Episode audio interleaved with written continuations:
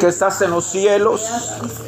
Te damos gracias, Señor, en esta tarde por tu misericordia. Gracias por este privilegio que tú nos concedes, Señor, el poder estar reunidos en este lugar delante de tu presencia. A ti, Señor, te damos el honor, a ti, a, mí, a ti, oh Dios, te damos toda la gloria, toda la alabanza y el poder, porque solamente a ti, Señor, te pertenece. Esta noche, Señor, en el nombre de Cristo, Queremos pedirte, Señor, que tu Espíritu Santo pueda moverse, Señor, en medio nuestro, administrando, Señor, cada vida, administrando, Señor, cada cuerpo en el nombre de Jesús. Al que está débil, Señor, te pedimos que lo fortalezcas. Aquel que está triste, Señor eterno, tráele alegría en el nombre de Jesús. Aquel que se encuentra cansado, Señor, renueva sus fuerzas. Aquel que está enfermo, Señor, te pedimos que lo sanes en esta noche. En el nombre de Jesucristo, Señor, administra a través de tu Espíritu, Padre eterno, cada vida.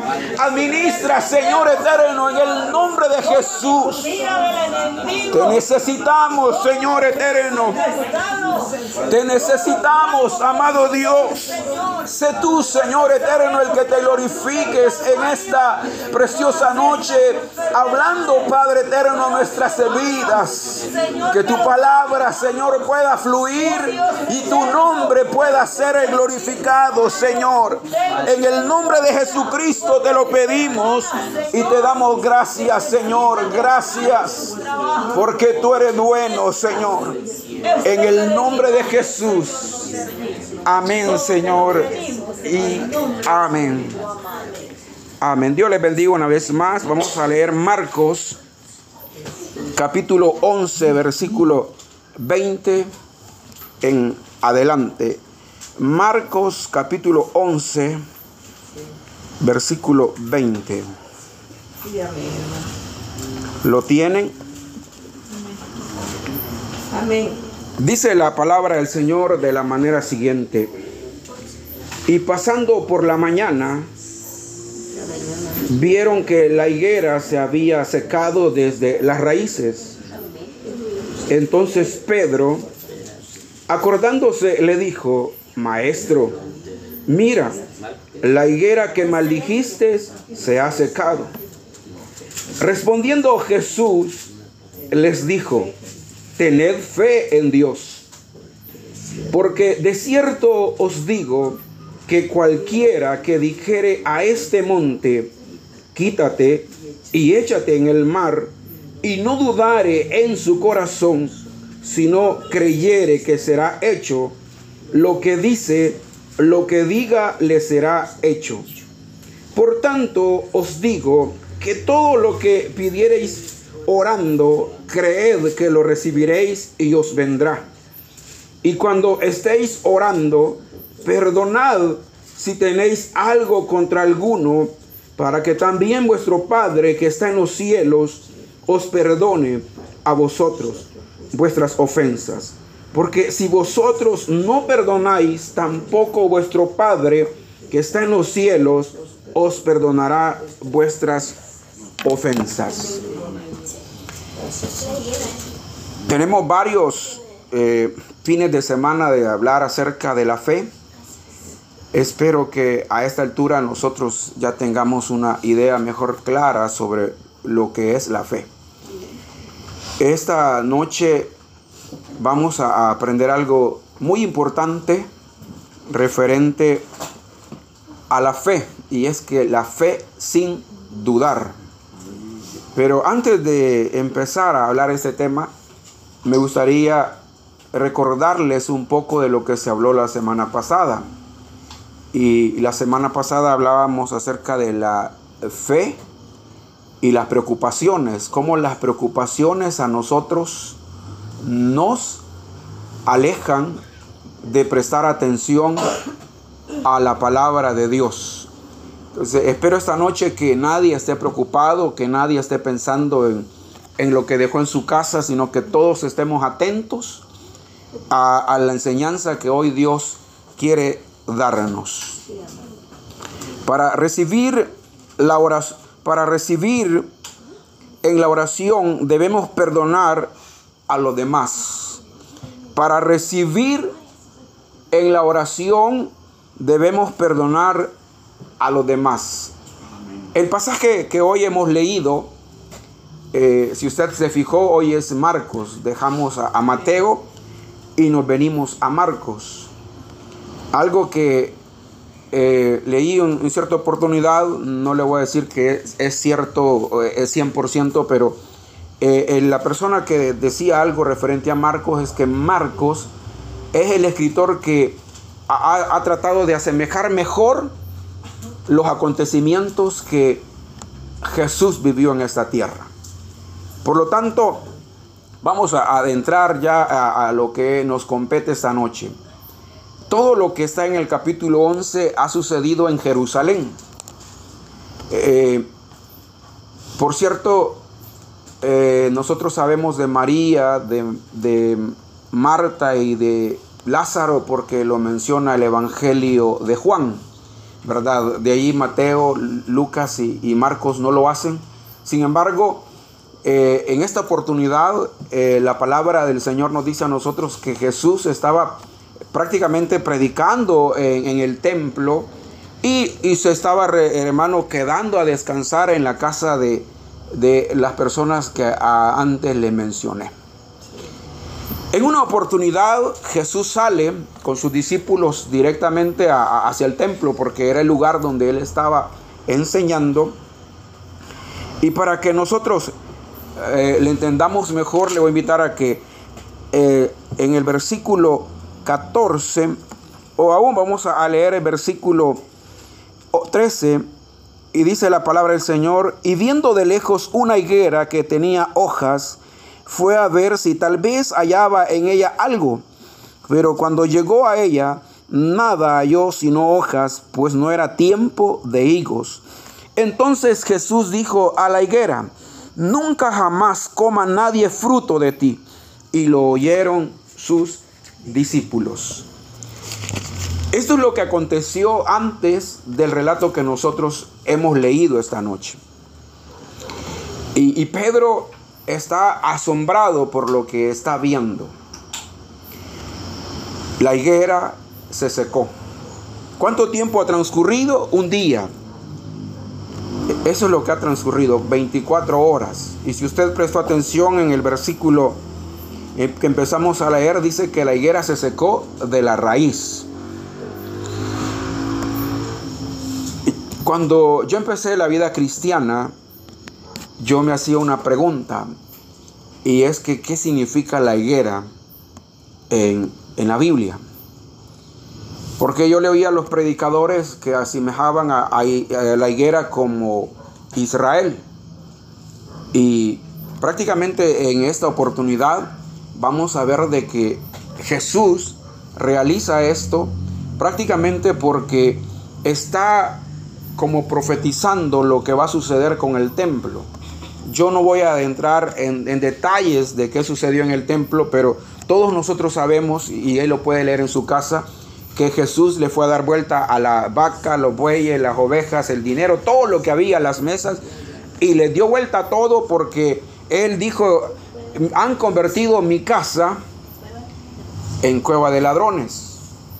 Y a eso se está refiriendo si nosotros somos amantes de la historia y, investigamos acerca de, qué sucedió con el templo, porque en la actualidad Israel no tiene templo donde adorar, ¿qué sucedió con ese templo?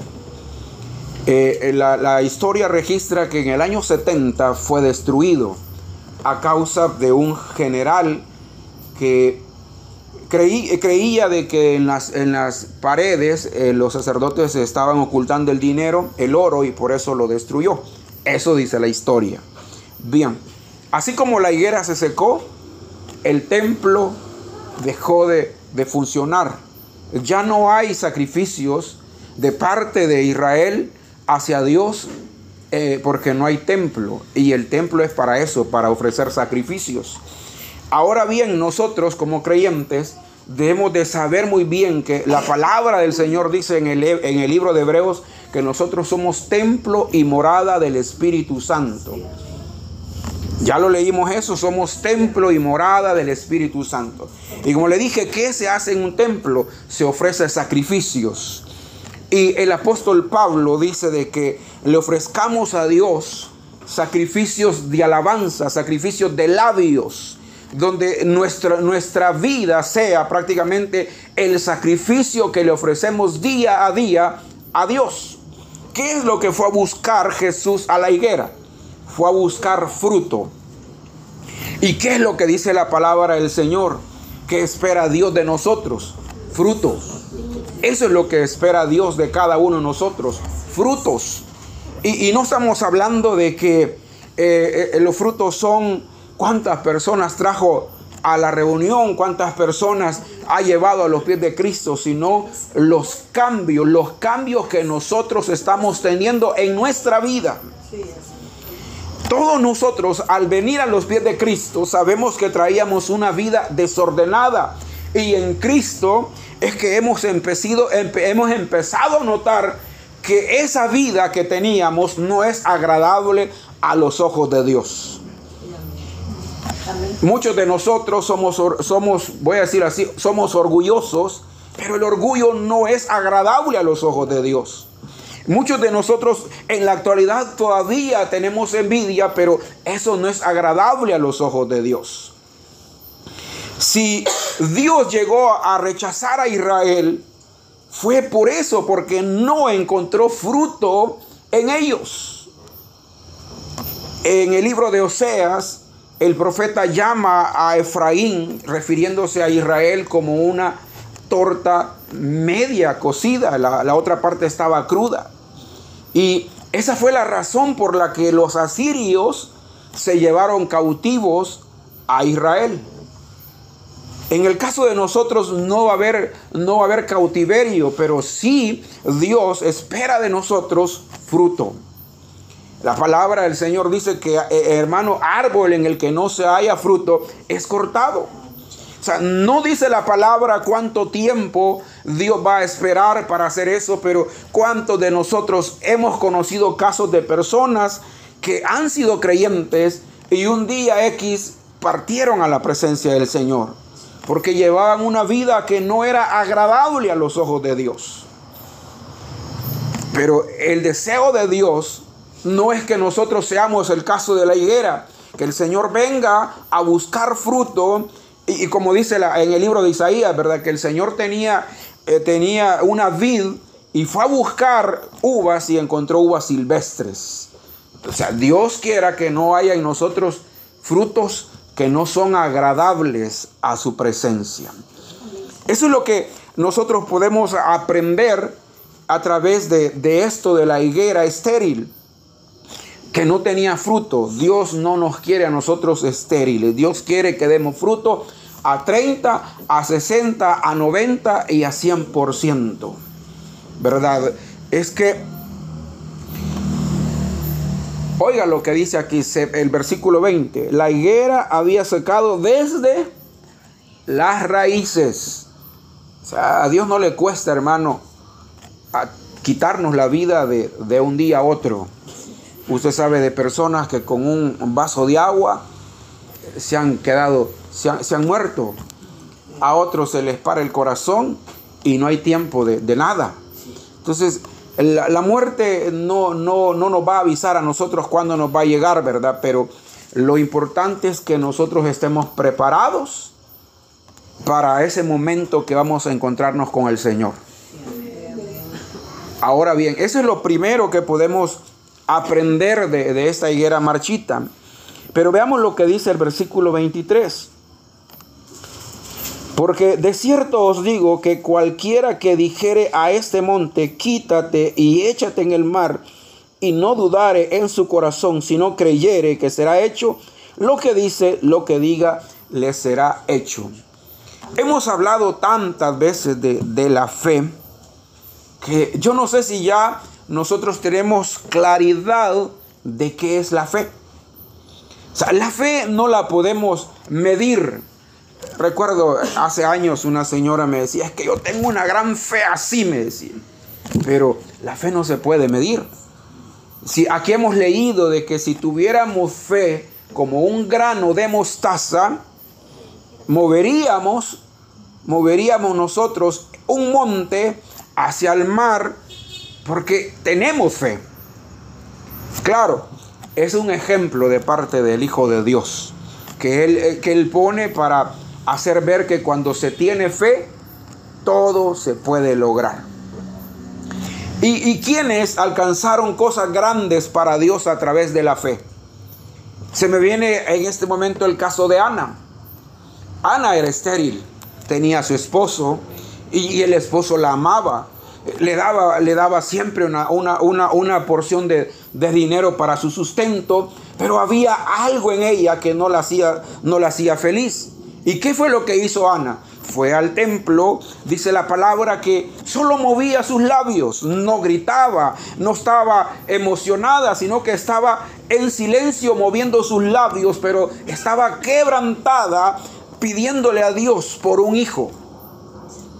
El sacerdote creía que estaba ebria, pero ella le dijo, no, Señor, estoy orándole a Dios por algo.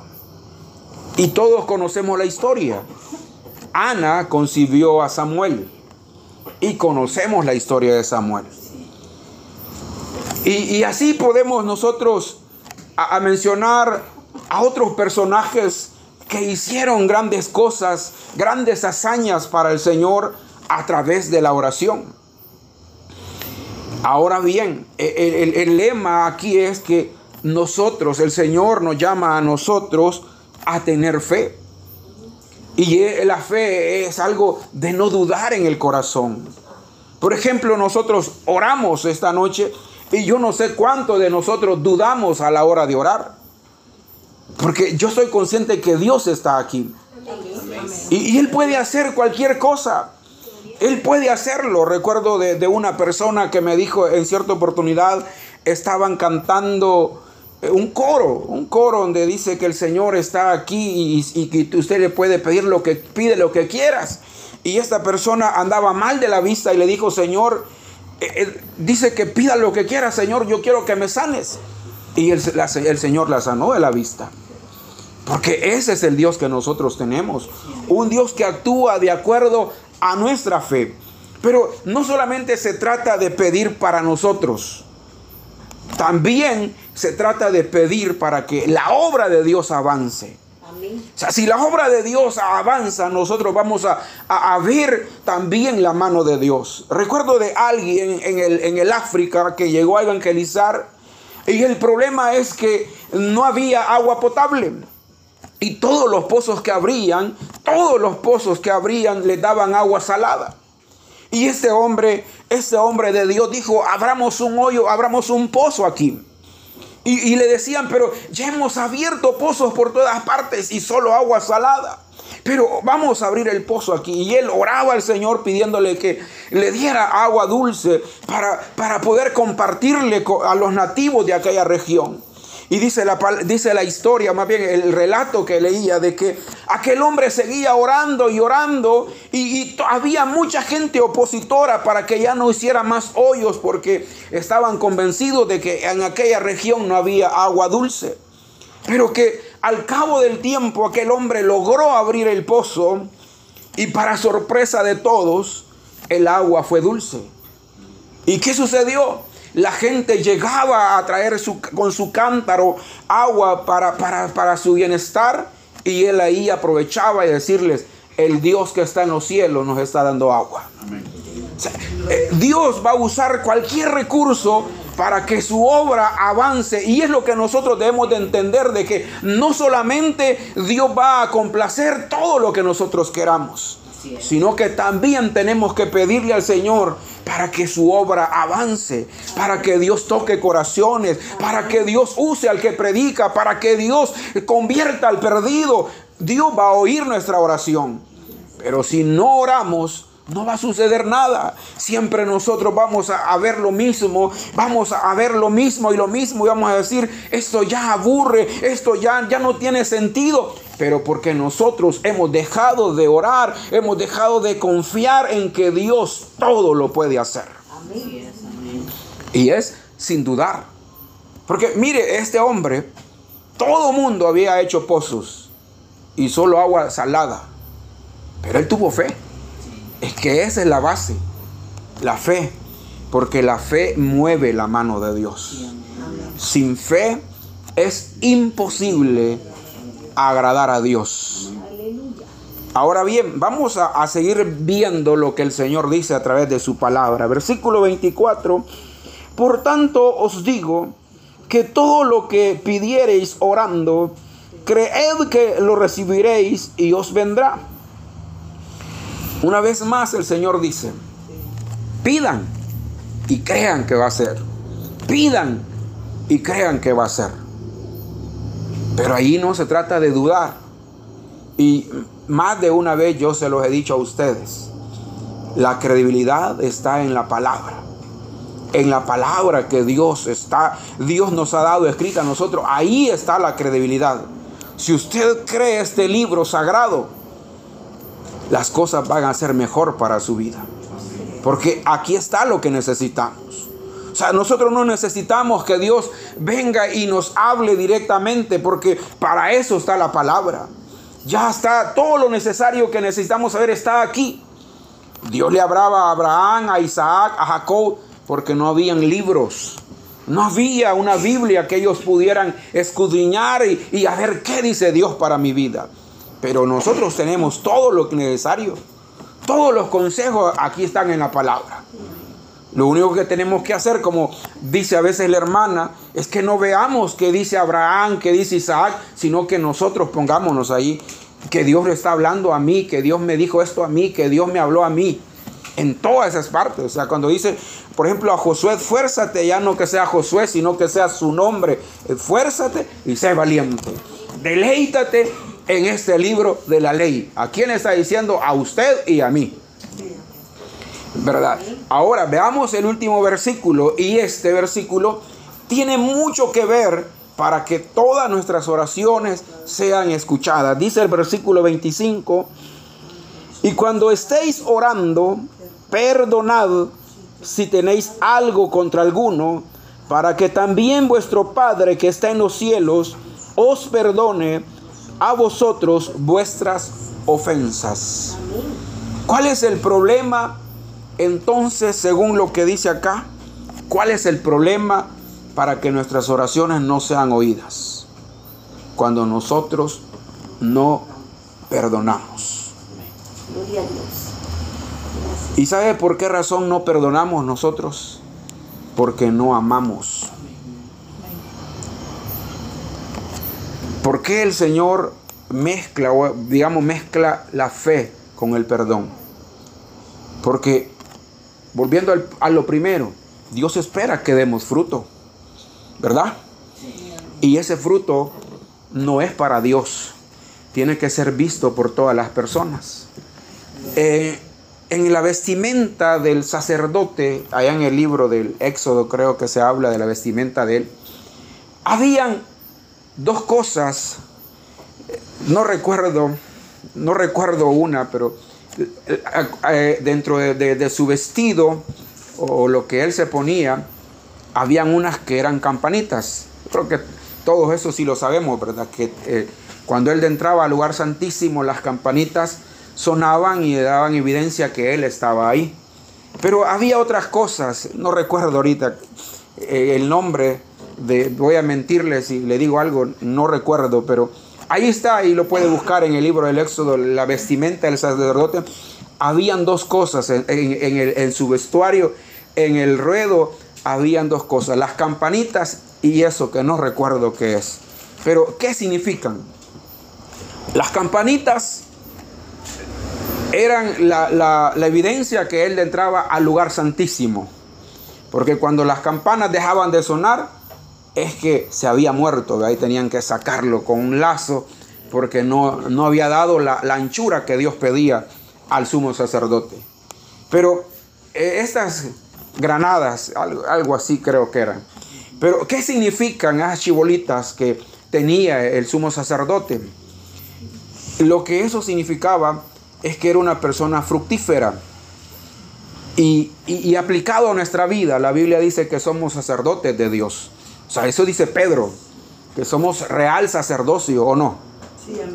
Así lo dice la palabra, que somos real sacerdocio. Entonces tenemos esa vestimenta y las campanas nos acercamos a Dios y Dios nos aprueba ahora no por nuestros méritos, sino por los méritos de Cristo Jesús. Pero ¿qué quiere ahora qué tienen que ver las granadas en nuestra vida? ¿Qué tiene que ver eso de la, la fructificación? Son los frutos nuestros en el mundo. ¿Cómo podemos nosotros ser, eh, podemos ser personas eh, diferentes en la sociedad? A través de nuestros frutos. A través de nuestros frutos. Nadie es perfecto. Dígame, levante la mano aquí el que no pecó hoy. Nadie la levantó porque todos somos imperfectos. ¿Y, ¿Y por qué nos cuesta entonces esta área de perdonar? Sea, porque no lo voy a, no lo voy a decir, no, yo creo ustedes, hermanos, que ustedes no tienen rencor hacia nadie. Es que mire, cuando Dios nos trae a un lugar y Dios nos habla, es porque algo, algo hay para nosotros. Y no es de decir, hubiera venido la hermana aquella rencorosa, ¿verdad? Esa palabra para ella. No, si es para nosotros, hermano, porque este, eh, Alguien me dijo en cierta oportunidad, mire hermano, usted, ¿por qué cree que tenemos problemas con los creyentes? Ni idea, le dije yo. Pues los problemas los tenemos con ellos porque nosotros nos relacionamos con ellos. No tenemos problemas con el mundo porque no nos relacionamos con el mundo. Y claro, entre creyentes, hermanos, todos somos diferentes. Unos tenemos un carácter eh, que no ha sido todavía trabajado por Dios. Otros tenemos, hermanos, ya en nuestra voz tenemos como que fuéramos autoritarios y que toda la gente dice, este a ver que se cree, ¿verdad? Pero no es eso, sino que necesitamos que Dios trabaje en nuestra vida. Pero ¿cómo nosotros logramos compensar esa imperfección nuestra? Es a través del amor. Por eso es que el Señor no solamente en una oportunidad ha hablado del amor, en Proverbios dice que el amor cubre multitud de pecados. Y Pedro le dijo al Señor, ¿cuántas veces debo de perdonar, Señor? ¿70 veces? No, el Señor le dijo que era infinito, no, no había, no había número. O sea, no había número. Alguien puede decir, no, 490. No, no hay número. O sea, el 7 es perfecto y lo está multiplicando por otros siete, o sea, perfección, hermano. No hay, no hay número ahí para, para que nosotros podamos decir, ya llevo 190 con Julano y tanto me falta y si vuelve a hacerlo ya no lo voy a perdonar. Lo que aquí está diciendo, hermano, es que cuando nosotros, si nosotros sabemos, sentimos algo en nuestro corazón por alguien y estamos orando, perdonemos a esa, perdona, a esa persona. Y alguien me decía, mire hermano, es que yo no puedo perdonar a mi esposo. ¿Y por qué? Es que perdonar, me decía, significa olvidar. ¿Y qué dice el Señor en su palabra? Que Él, hermano, se olvida de nuestros pecados. O sea, Dios nos está recordando. ¿Te acordás, sinvergüenza, cuando yo te, te, saqué de lodo cenagoso? ¿Qué estabas haciendo? No. El Señor no dice eso. El Señor cuando nos habla, Él, él dice, hijo mío, ¿así nos trata o no?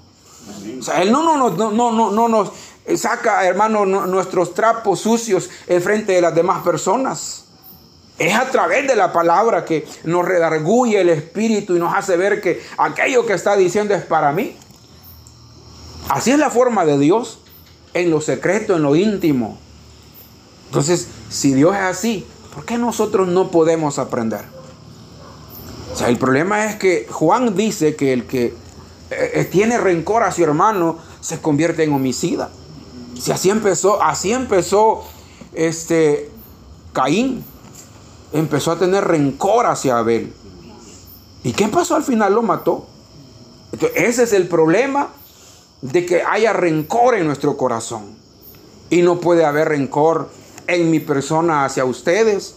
No puede haber rencor en la anfitriona.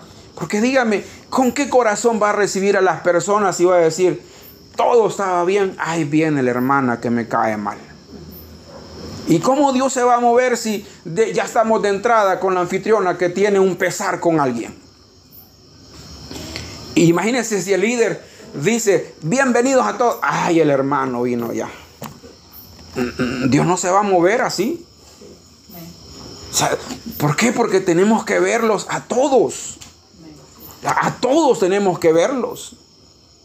Y no, cuando la hermana me mire, yo me agacho porque, porque no, no, no siento bien que me mire. No. Por eso el Señor dice, si, si al orar usted se, si usted se recuerda de que siente algo en su, siente algo en su corazón contra hay alguien, perdónelo, perdónelo. Y, y va a decir, pero es que cuesta perdonar, sí cuesta. Pero ¿y quién nos ayuda a nosotros? No es en nuestra fuerza. Si el, profeta dijo, no es con fuerzas, no es con espadas, sino con tu espíritu, ha dicho el Señor. Entonces lo que necesitamos nosotros para que nuestras oraciones no tengan obstáculos es perdonar a los que nos ofenden. ¿Y cómo podemos lograr perdonar a los que nos ofenden? Amándolos, amándolos, amándolos como sean Usted puede decir, pero es que esa hermana es bien pedrada. Pero sí, pero hay que amarla. Amémosla. Amémosla. Puede ser la hermana, mm, usted no sabe qué día más duro tuvo y no tuvo tiempo de orar y anda súper amargada y, y con usted vino a reventar. Pero lo que necesitamos es llenarnos del amor de Dios. Y al orar, Dios va a oír nuestras oraciones. Es lo que está diciendo el Señor a sus discípulos y hoy el Señor nos dice a nosotros. ¿Verdad? Y, usted sabe que alguien dice, la única oración que Dios oye al pecador es la del arrepentimiento. Y puede ser cierto, hermano. Que es la única oración. Porque el Señor si a nosotros, nos, hermano, si, si a nosotros nos demanda, ¿usted cree que al mundo no le va a demandar también? Claro que le va a demandar. Entonces el ser humano necesita arrepentirse de sus pecados para poder recibir este beneficio de que a través de la oración va a recibir respuesta a sus necesidades. Pero necesitamos volvernos a Dios. Si no nos volvemos a Dios, vamos a estar orando y no va a pasar nada. Vamos a, cerrar nuestros ojos y vamos a orar, Señor y Padre que estás en los cielos. Esta noche, Señor, venimos delante de tu presencia, dándote gracias, Señor, por tu amor, por tu bondad, porque tú eres bueno, Señor. Gracias por la palabra que tú nos has dado esta noche, Señor. Te rogamos en el nombre de Jesús, Señor, que esta noche ayúdanos a través de tu espíritu el poder entender esta palabra que tú has hablado a nuestra vida. Y que podamos, Señor, ser sinceros contigo. El poder ser sinceros contigo, Señor. Porque sin ti, sin ti, Señor, nada podemos hacer.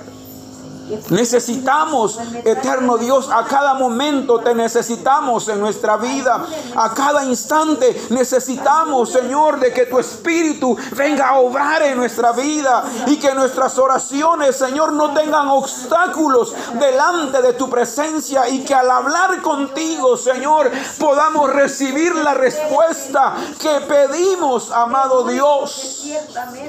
En el nombre de Jesús, Señor, te lo pedimos.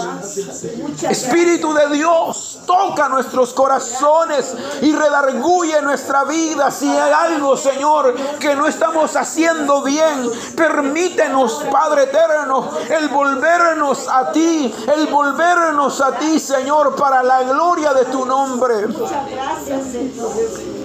En el nombre de Jesucristo, Señor eterno, te lo rogamos. Que podamos, Señor, Necesitamos, Señor eterno, de tu misericordia.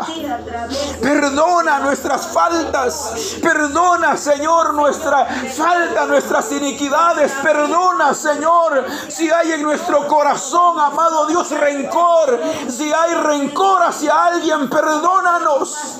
Límpianos, Señor, para que no tengamos, Padre eterno, en nuestro corazón ningún impedimento para hablar contigo. Limpia nuestra mente, limpia nuestro corazón, Señor, en el nombre de Jesús. Queremos irnos, Señor eterno. Queremos irnos, eterno Dios, con la bendición de que hemos recibido esta noche. En el nombre de Jesucristo te lo pedimos, Señor. Así con sus ojos cerrados esta noche. Usted que ha oído y sabe cómo se encuentra con el Hijo de Dios. Yo le invito esta noche a que se ponga cuentas con Él. Venga, venga esta noche y póngase a cuentas con el Hijo de Dios. Si usted siente que las cosas no marchan bien en su vida, y que antes Dios le oía, pero ahora las cosas parece ser que no hay oración, no hay oración que tenga respuesta. Pero hoy es el momento de volvernos al Señor y pedirle perdón. Levante su mano en señal de que quiere recibirle y el Señor le ha de perdonar. Este es el camino. Este es el camino para poder empezar una vida abundante en Cristo Jesús. Si no lo hay, vamos a seguir orando, dándole gracias al Señor porque Él es bueno. Gracias Jesús. Gracias Señor porque tú eres bueno. Gracias por tu misericordia, por tus favores, Señor. Gracias. Esta noche, Señor, recibe la gloria. Recibe la honra, la alabanza, el poder, porque a ti únicamente te pertenece. A ti únicamente te pertenece, Señor. Gracias. Gracias, Rey de Gloria. Gracias en esta noche. Gracias. Gracias, Jesús.